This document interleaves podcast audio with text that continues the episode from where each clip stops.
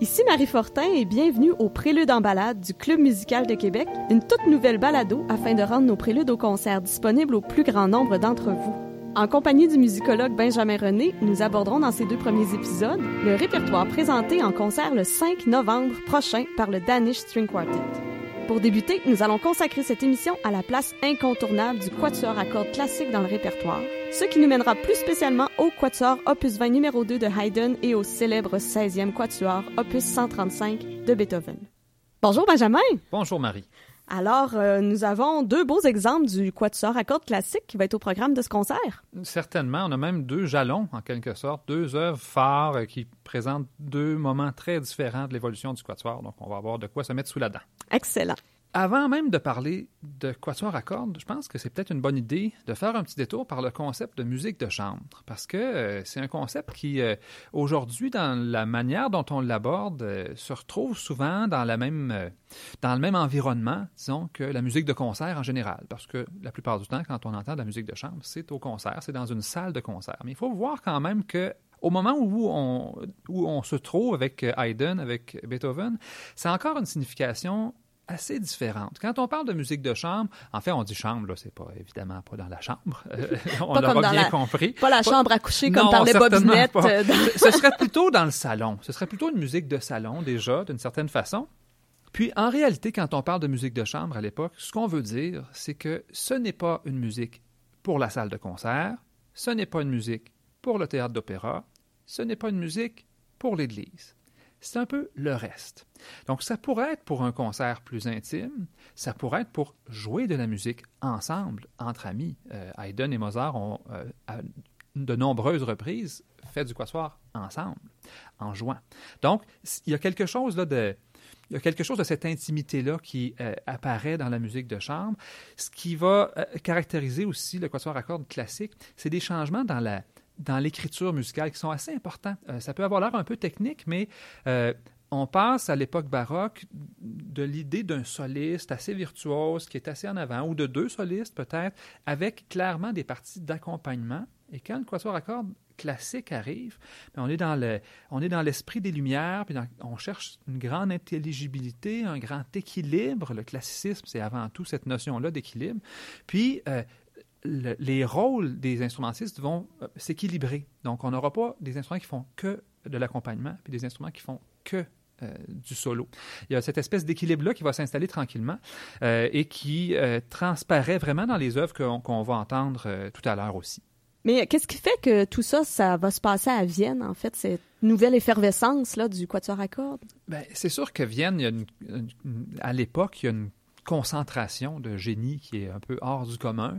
Euh, il va y avoir en quelques années Haydn, Mozart, Beethoven, si on voulait nommer seulement ces trois-là, qui sont quand même dans la même ville. Leurs activités se concentrent là. C'est une ville dont les salons sont assez réputés aussi. Ces salons un peu euh, intellectuels où on va discuter philosophie, où on va discuter politique. Euh, on dit salon, ça peut être dans une brasserie, ça peut être dans un café, les fameux, euh, les célèbres cafés viennois, où on vous servira en grinchant un peu quand même un petit café, si vous le demandez poliment. Mais déjà, c'est des lieux de discussion qui sont assez courants. Euh, donc, ces lieux d'échange-là, déjà, sont actifs, mais c'est sûr qu'avoir avoir une scène où des aussi grands musiciens euh, se, font connaître, présentent leurs œuvres, ça fait en sorte qu'il y a, une émulation et qu'il y a un intérêt du public aussi qui va grandir au fur et à mesure que le genre va s'installer, le genre quatuor à cordes en particulier, euh, va s'installer. On trouve euh, plusieurs salles où on va euh, donner des concerts, où on va faire entendre ces quatuors-là, des salles souvent de plus petite taille, et encore plus peut-être les éditeurs musicaux qui sont très actifs à Vienne à cette époque-là vont s'arracher littéralement les quatuors à cordes. nous, on connaît ceux de Haydn, ceux de Mozart, ceux de Beethoven parce que ce sont des compositeurs qui sont restés pour la postérité, mais il y a des dizaines et des dizaines d'autres compositeurs. Qu'on pourrait appeler un peu des, artisans ou des tâcherons, si on veut, qui vont produire une grande, grande, grande quantité de musique. Euh, ils, se, publient des recueils de quatuors là, à qui mieux mieux pendant toute la période, euh, à coup de, centaines par année. Euh, donc, il y, a, une espèce de, de, grande vitalité à ce moment-là. Et Vienne est un, est un univers central. C'est sûr, après, qu'on a Haydn qui arrive à un moment de, ce, de cette histoire-là et qu'on a Beethoven qui arrive à un tout autre moment de cette histoire-là. Puis nos, nos deux quatuors vont nous amener un peu sur ce chemin-là avec justement Haydn qui, qui souvent, on, on, son surnom à l'époque, parmi les musiciens, c'était Papa Haydn. C'est pas par hasard, c'est parce que c'est vraiment quelqu'un qui a été un modèle, qui a ouvert le chemin pour les autres, qui a établi des modèles. Puis s'il y a un modèle qui a contribué peut-être plus que tout autre à établir, pas tout seul, mais pas loin, c'est celui du quatuor à cordes. Beethoven, lui, va, va prendre ces modèles-là, va euh, explorer, puis va aller assez loin, assez loin même pour que le public commence à avoir un peu de mal à suivre. Puis dans les derniers quatuors, c'est un peu ce qui va se passer. Donc, on va couvrir toute une, toute une palette avec, avec ces, ces deux œuvres-là. Puis là, dans un contexte où le quatuor à cordes est comme quelque chose d'intime, où les gens finalement se rencontrent, il y a un plaisir qui est rattaché justement à ça.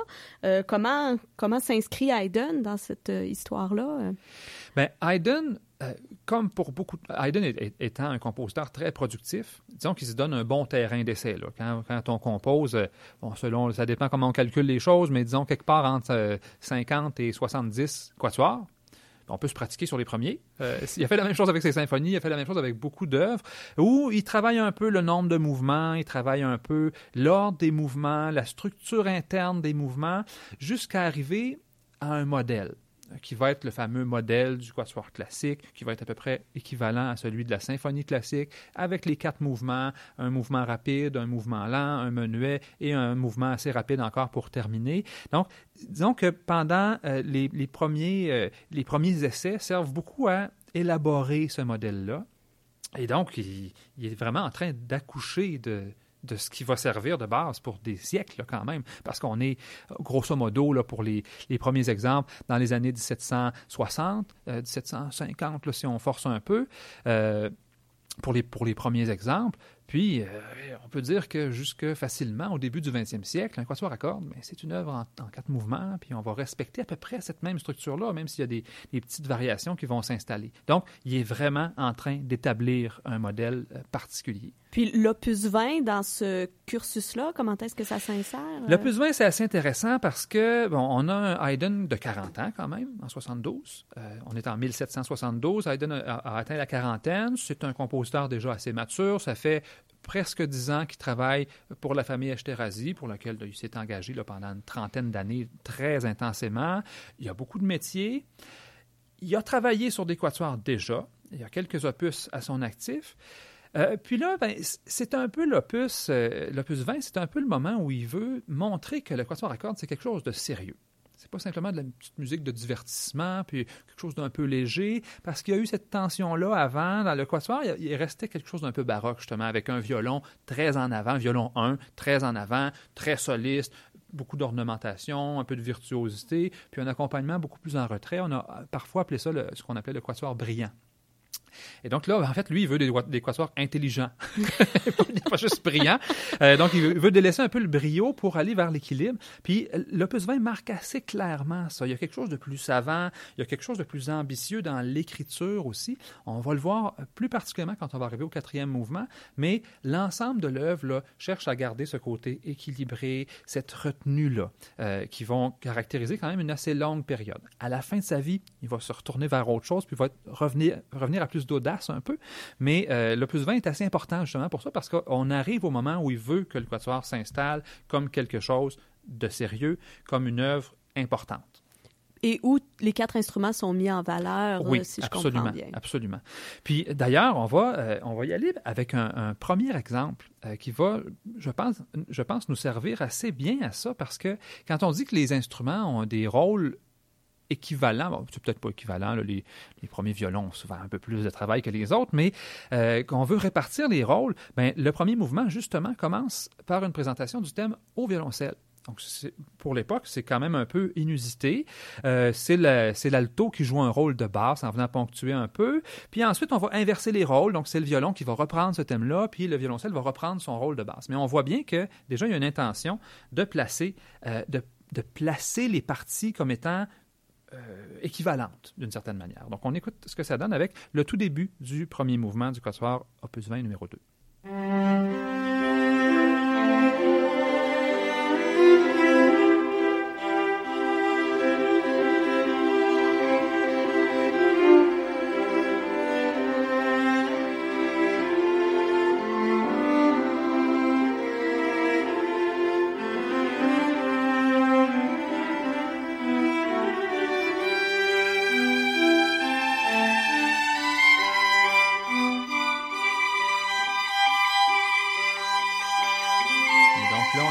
Dans les aigus tranquillement. C'est le violon qui a fini par reprendre. Euh, on remarque aussi quand même un tempo modéré, un style assez, euh, assez épuré, assez élégant aussi. Donc, on, veut sortir un peu de la, frivolité, si on veut. Euh, c'est un mouvement qui n'est pas... Haydn a choisi de ne pas faire une forme sonate une forme sonate tout à fait standard ici. Euh, on, aurait normalement un premier thème euh, avec euh, une assez longue exposition, un deuxième thème. Ici, il travaille un peu différemment. Il va présenter quelques thèmes assez rapidement et il va jouer avec ces thèmes-là un peu tout au long du, du mouvement. Encore une fois, pour privilégier des échanges entre les, entre les instruments. Donc, je vous fais entendre un exemple justement de ces échanges-là où les, les, mélodies qu'on vient d'entendre vont se retrouver euh, dans les différentes parties instrumentales, un peu euh, euh, dans, dans, des échanges qui sont finalement assez animés.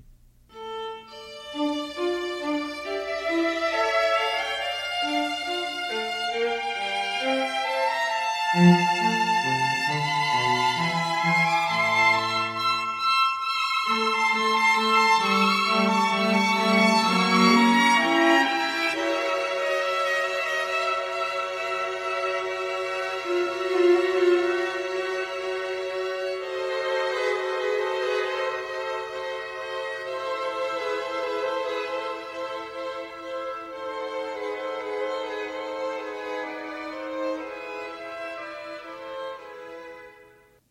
le deuxième mouvement, Haydn va faire un choix un peu particulier. Euh, c'est de, en fait, de, d'écrire une musique comme si c'était un air d'opéra, mais de le déguiser en quatuor à cordes, d'une certaine façon. C'est quelque chose d'assez courant. On parle souvent d'une forme aria ou d'une forme d'air pour les mouvements lents. C'est un peu ce qui va se passer ici, mais il va même pousser un peu cette idée-là euh, jusqu'à euh, écrire quelque chose qui ressemble plus à un récitatif, donc cette espèce de, section un peu déclamée avant un air à l'opéra. Euh, et les instrumentistes vont nous présenter ça à l'unisson, tout le monde ensemble, dans un débit qui est un peu, euh, euh, qui est un peu déclamatoire, justement, comme pour faire une mise au point, il y a quelque chose de même un peu, d'un peu sévère, si on veut, dans ce récitatif-là. c'est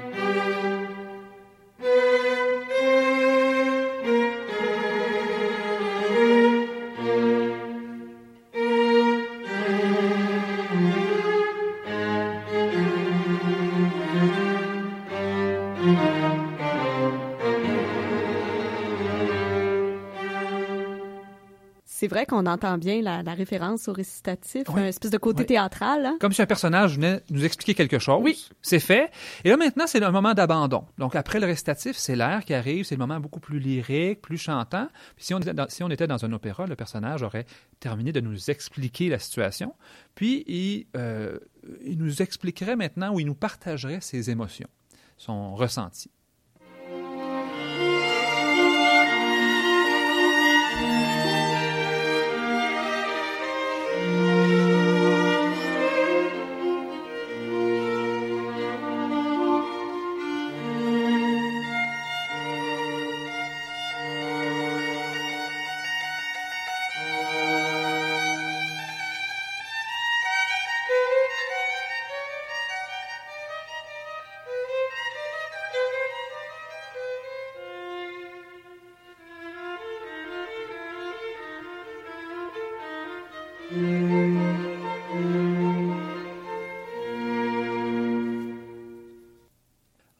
Du chanteur, qui prend son temps, qui fait arrêter tout le monde. Donc, on est vraiment dans, cette, dans cet esprit-là.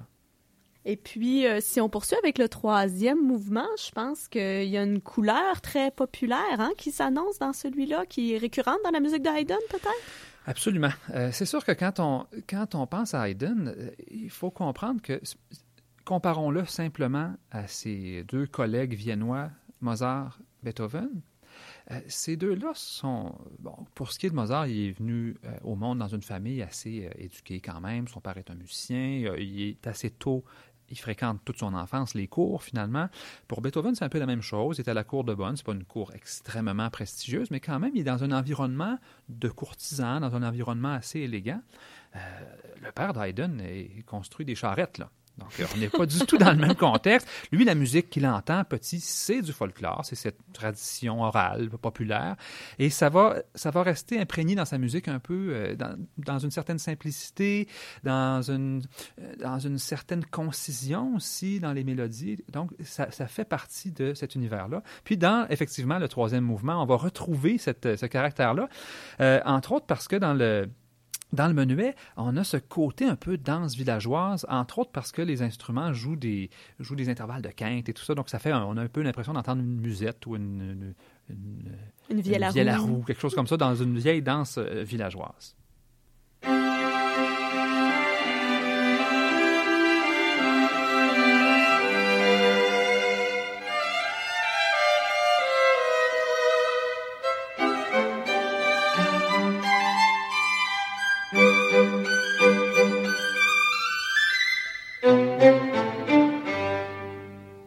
Puis ensuite, on a un épisode central. Haydn aime beaucoup faire ça, donc créer une, forme de contraste, mais pas trop accusé, qui vient équilibrer les choses, mais tout en retenue. On est dans la retenue, on n'est pas dans les extravagances baroques ou dans le côté très flamboyant du romantisme. On est à ce classicisme. Il cherche avant tout l'ordre. Puis ici, on a un trio qui est en mineur, euh, qui vient apporter justement un côté je dirais doucement pathétique. ça peut sembler un peu contradictoire, mais c'est un peu l'idée qu'on va retrouver là-dedans. Et c'est comme ça qu'il va construire justement l'équilibre expressif entre les deux sections.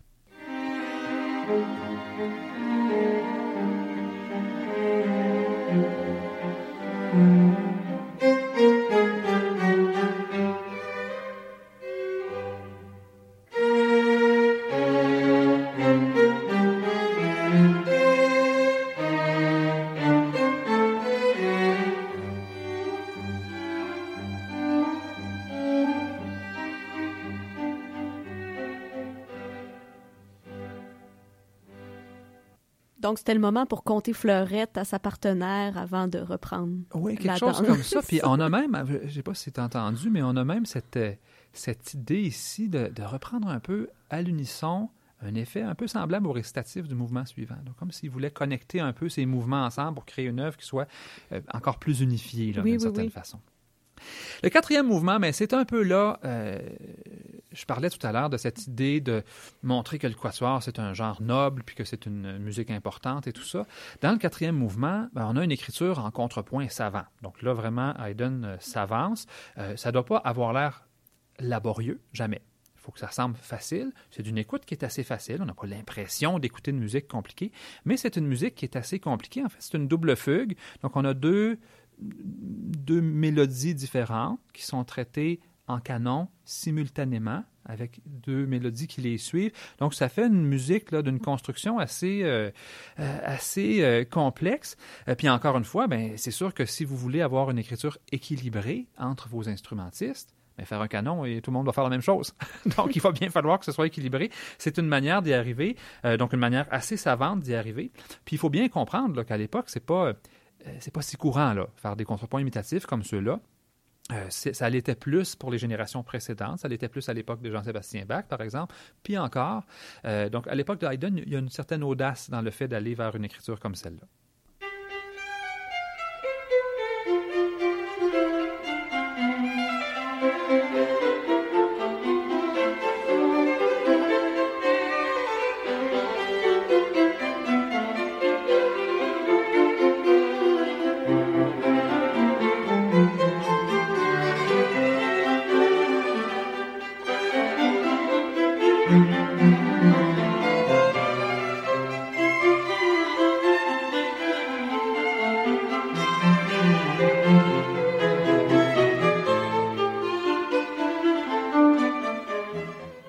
Sûr que c'est une technique qui introduit vraiment un dialogue fondamental entre les quatre instruments. Puis c'est toujours fascinant comme auditeur à écouter parce qu'on sait, on sait plus où donner des oreilles d'une certaine façon. Il y a plein de choses qui se passent en même temps.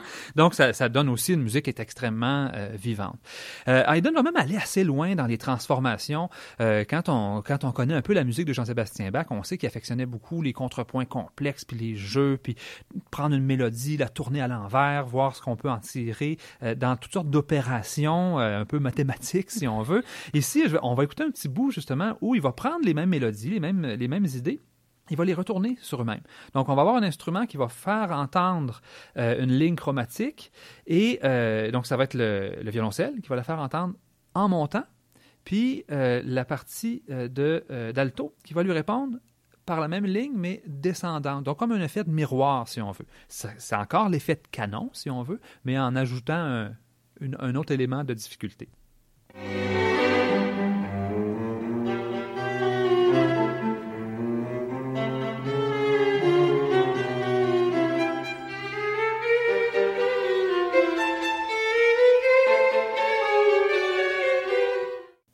Donc euh, là-dessus, euh, je pense que ça va probablement, euh, toute la maîtrise de ces complexités-là va nous amener à un autre niveau pour tranquillement nous, nous guider vers Beethoven et complètement un autre univers hein, dans le quatuor à cordes, surtout celui-ci qui est complètement à la fin de sa vie. Oui, puis les quatuors de la fin de vie de Beethoven, ça reste un corpus un peu mythique. Euh, il y a quelque chose dans ces œuvres-là qui a fasciné les mélomanes de toutes les époques, qui a fait rager des musiciens, semble-t-il, au départ, parce que c'était assez difficile à jouer comparativement à d'autres œuvres pour toutes sortes de raisons, de, de registres, de ruptures de toutes sortes. Donc, il y a une écriture là-dedans qui est radicalement nouvelle. Euh, où Beethoven va peut-être plus loin que dans l'ensemble de son œuvre. Les quatuors ont quelque chose de tout à fait particulier. Évidemment, il ben, faut commencer par le, par le fait qu'il s'est passé, euh, il s'est passé au-delà d'un demi-siècle entre les, entre les deux compositions. Donc, c'est quand même une longue période. Euh, c'est un moment où la musique elle-même a beaucoup évolué. C'est un moment euh, où Beethoven aussi a fait beaucoup de chemin.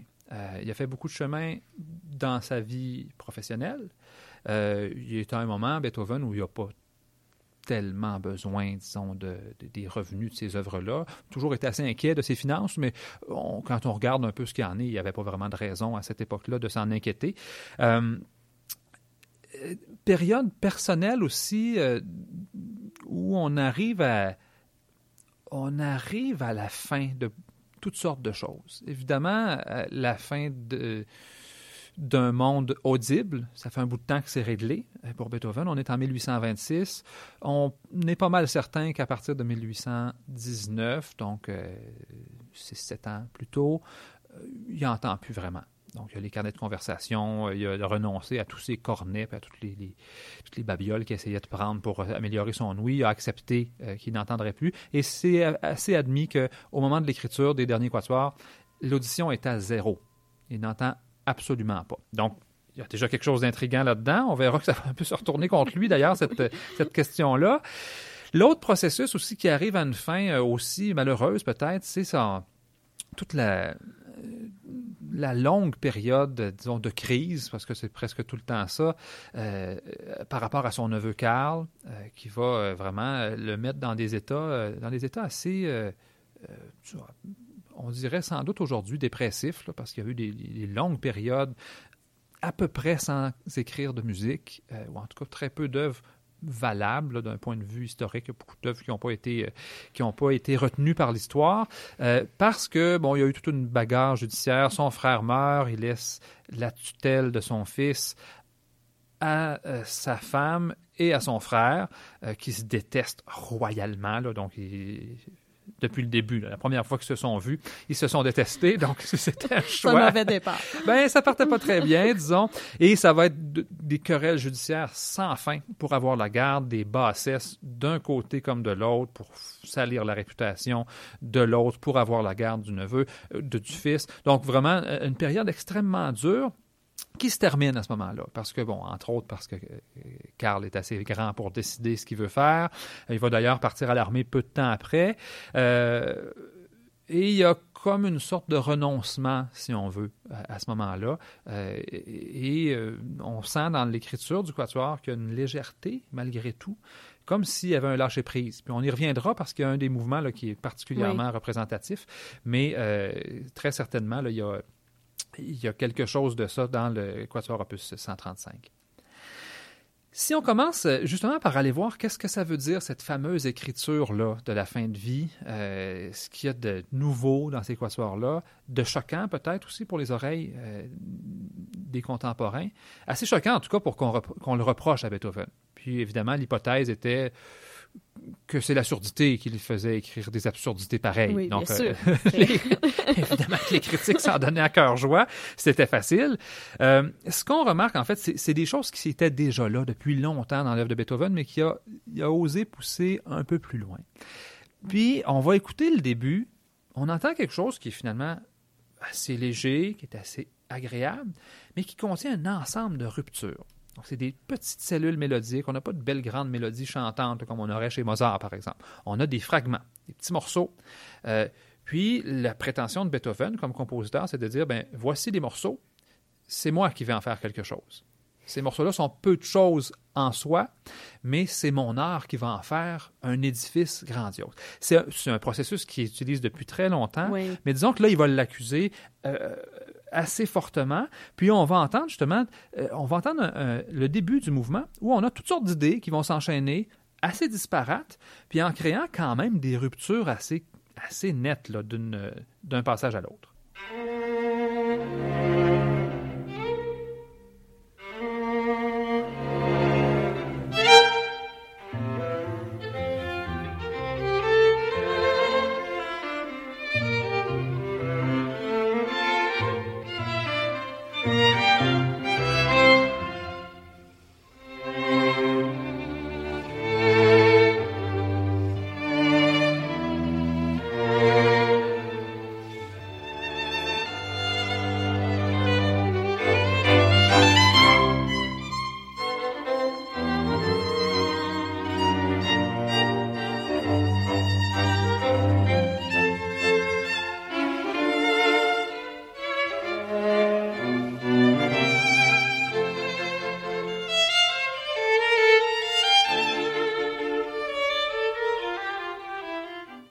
Entend bien qu'il s'amorçait un développement là, ici de toutes déjà, ces petites cellules-là. On a euh, toutes sortes de morceaux. Euh, on, on est un peu comme quand on ouvre une boîte Ikea. Là. Donc euh, là, c'est pas tout à fait assemblé encore. On a toutes sortes de morceaux qui se présentent à nous. Et il faut essayer d'en faire quelque chose. Puis Beethoven va en construire quelque chose d'assez élaboré, d'assez complexe, sans pour autant que la complexité, un peu comme chez Haydn tout à l'heure, sans que ça prenne le dessus. C'est pas laborieux, c'est pas difficile à écouter, même s'il y a quelque chose de plutôt euh, savant. Donc, on va écouter quelques-uns de ces, morceaux-là, euh, assemblés ici, euh, dans un contrepoint qui est plutôt savant, même s'il déguise assez bien ce côté complexe-là.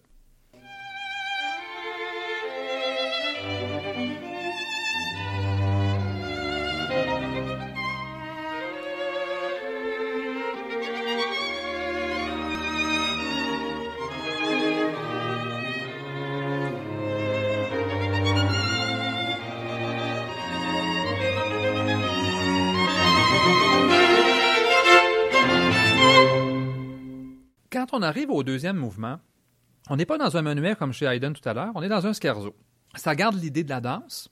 Puis même ici, chez Beethoven, on va entendre quelque chose encore d'un peu rustique. Tantôt, on parlait de cette musique un peu villageoise chez Haydn. C'est par un autre chemin, c'est par un- une manière un peu différente, peut-être un peu plus de brusquerie même, euh, si on veut, mais quand même, Beethoven va aller dans cette direction-là.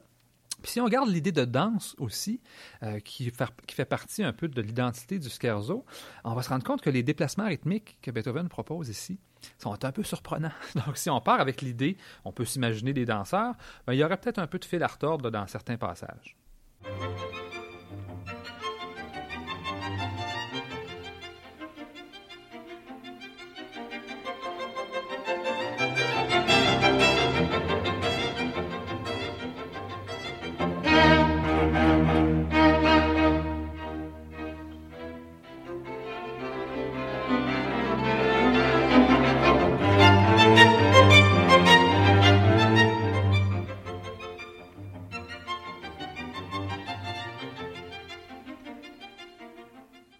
Mais on se sent quand même un peu euh, aspiré dans cette danse-là.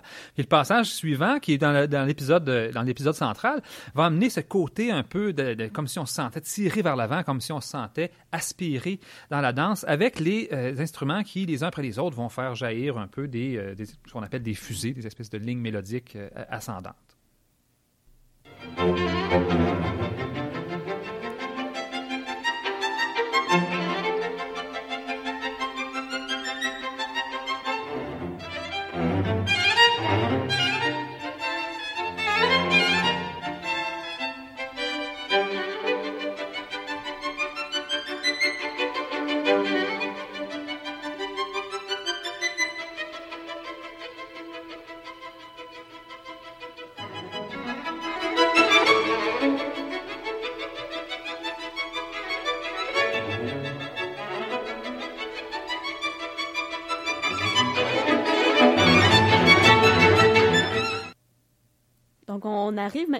Troisième mouvement. Ce mouvement-là n'a pas un lien un peu plus étroit, peut-être, avec toute cette saga familiale euh, qui, qui, vient de vivre?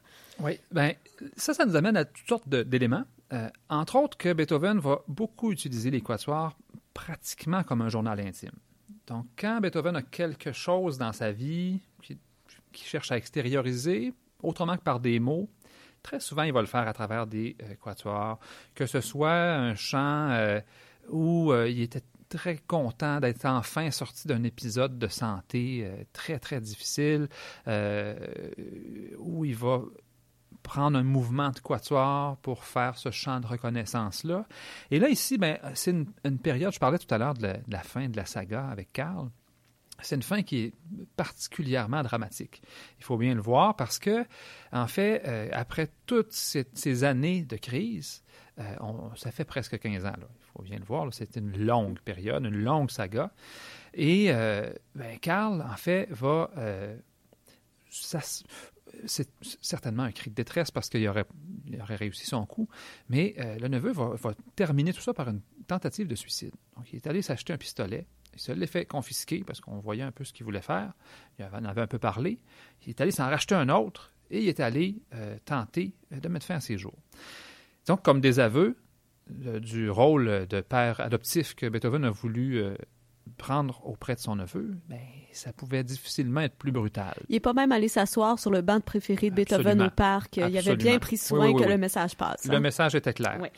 Et ben, la réponse de Beethoven, c'est un mouvement euh, qu'il y a quelque chose d'extraordinairement paisible, de méditatif, euh, dans lequel on se fait comme bercer. Donc, on entend pratiquement l'idée du lâcher-prise là-dedans, d'un Beethoven qui, qui décide que là, ben, il a fait ce qu'il pouvait faire, c'est le temps de, c'est le temps de, de, laisser aller finalement. Donc, on va écouter un peu le tout début. C'est un thème et variation. Donc, la présentation du thème particulièrement, euh, quelque chose d'un peu bouleversant justement dans ce, dans ce dénuement-là, dans ce calme-là.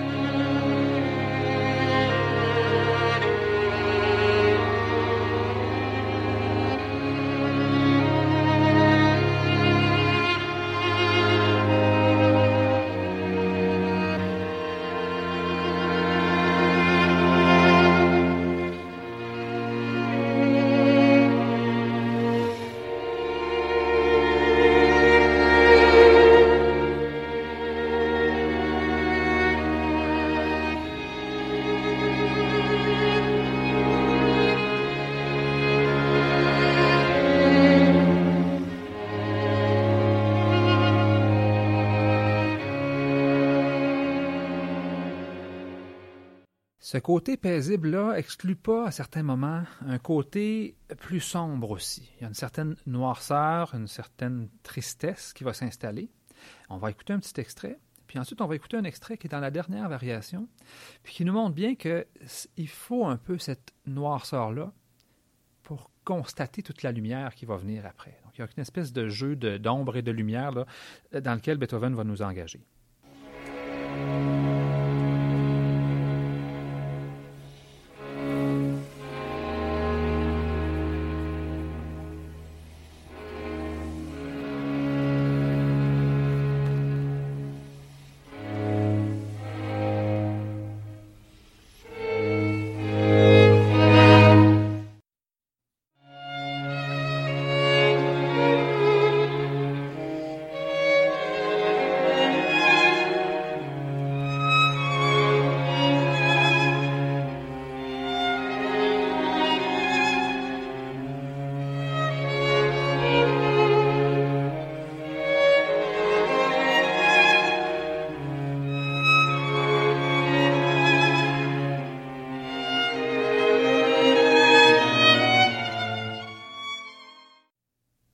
Arrive, je pense, au quatrième mouvement maintenant, celui qui a rendu un peu le quatuor célèbre, du moins de, au cours du 20e siècle. Oui, très certainement. Ben, en fait, ça vient d'une espèce de, de petite énigme musicale parce que euh, Beethoven écrit des mots euh, dans, le, dans le manuscrit, ils sont dans l'édition.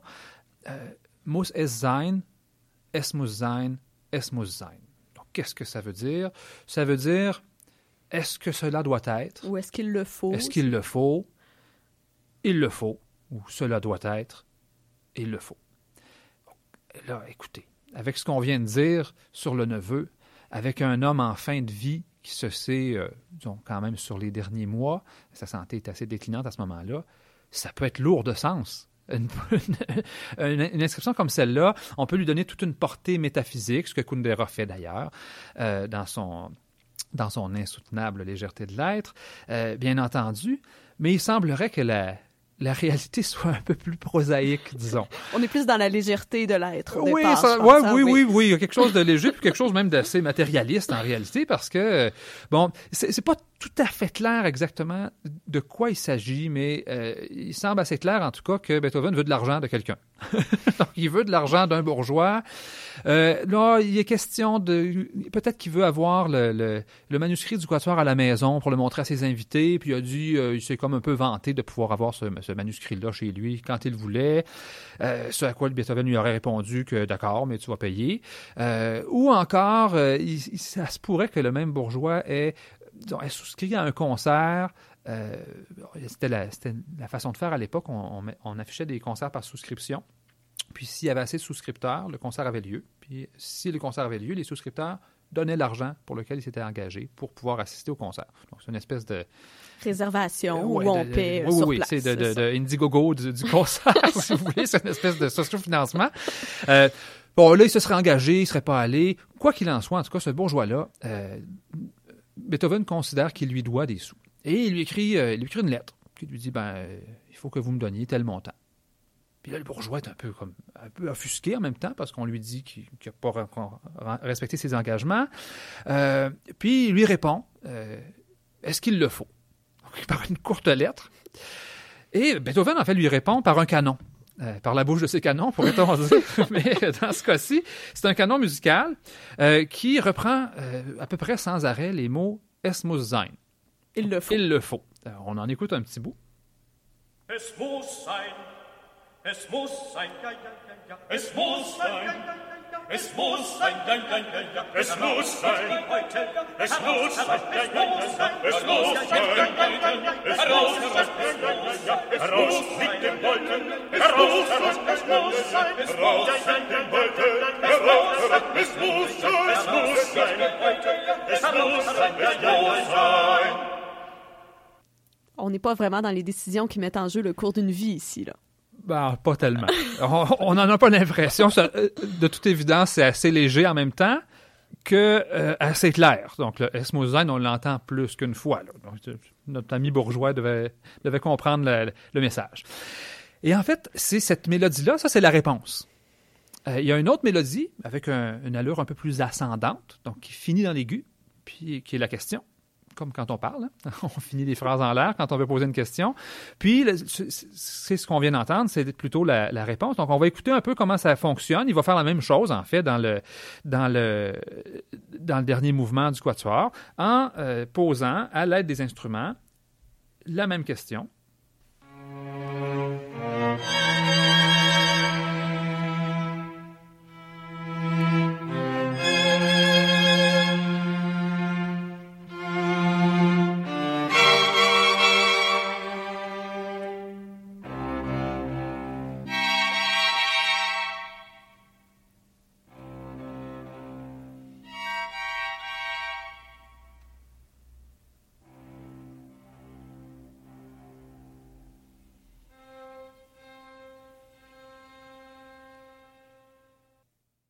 Remarques tout le suspense qu'il y a à cette question sans réponse.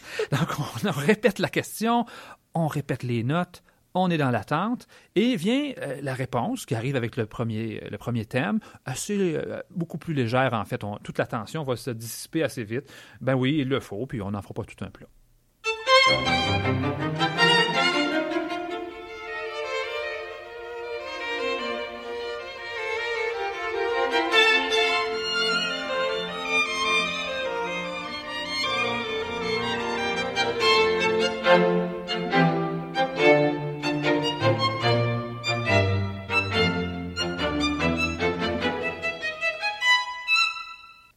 Ensuite, le mouvement suit son cours. Il y a quelque chose d'assez léger, de plutôt plaisant euh, dans le dans l'ensemble du mouvement, sauf peut-être un petit passage un peu plus agressif, comme s'il restait un petit fond de questionnement. La question va être reposée, encore une fois, de façon euh, un peu tendue. Puis, il va y avoir un long, un assez long épisode où le motif Es va revenir un peu sans arrêt euh, pour marquer ça. Puis, la finale va être finalement plutôt joyeuse. Ça va être assez, assez comique comme fin. Comme quoi, ben, un peu, les bons comptes font les bons amis, comme on Ramondi.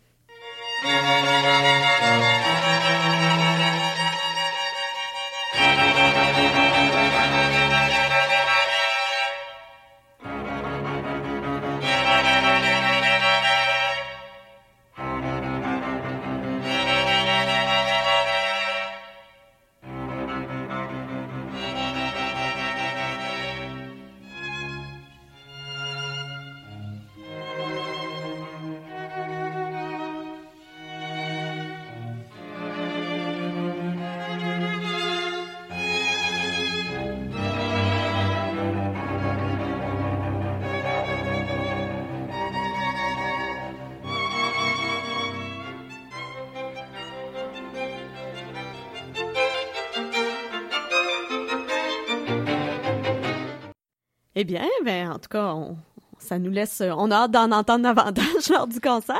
Oui, très certainement. C'est des œuvres, dans cette recherche d'équilibre-là, c'est clair que c'est des œuvres qui gagnent à être écoutées d'un bout à l'autre. Il y a un équilibre là-dedans, il y a une, une, construction qui se révèle vraiment quand on est, euh, quand on est euh, en mesure d'écouter toute l'œuvre.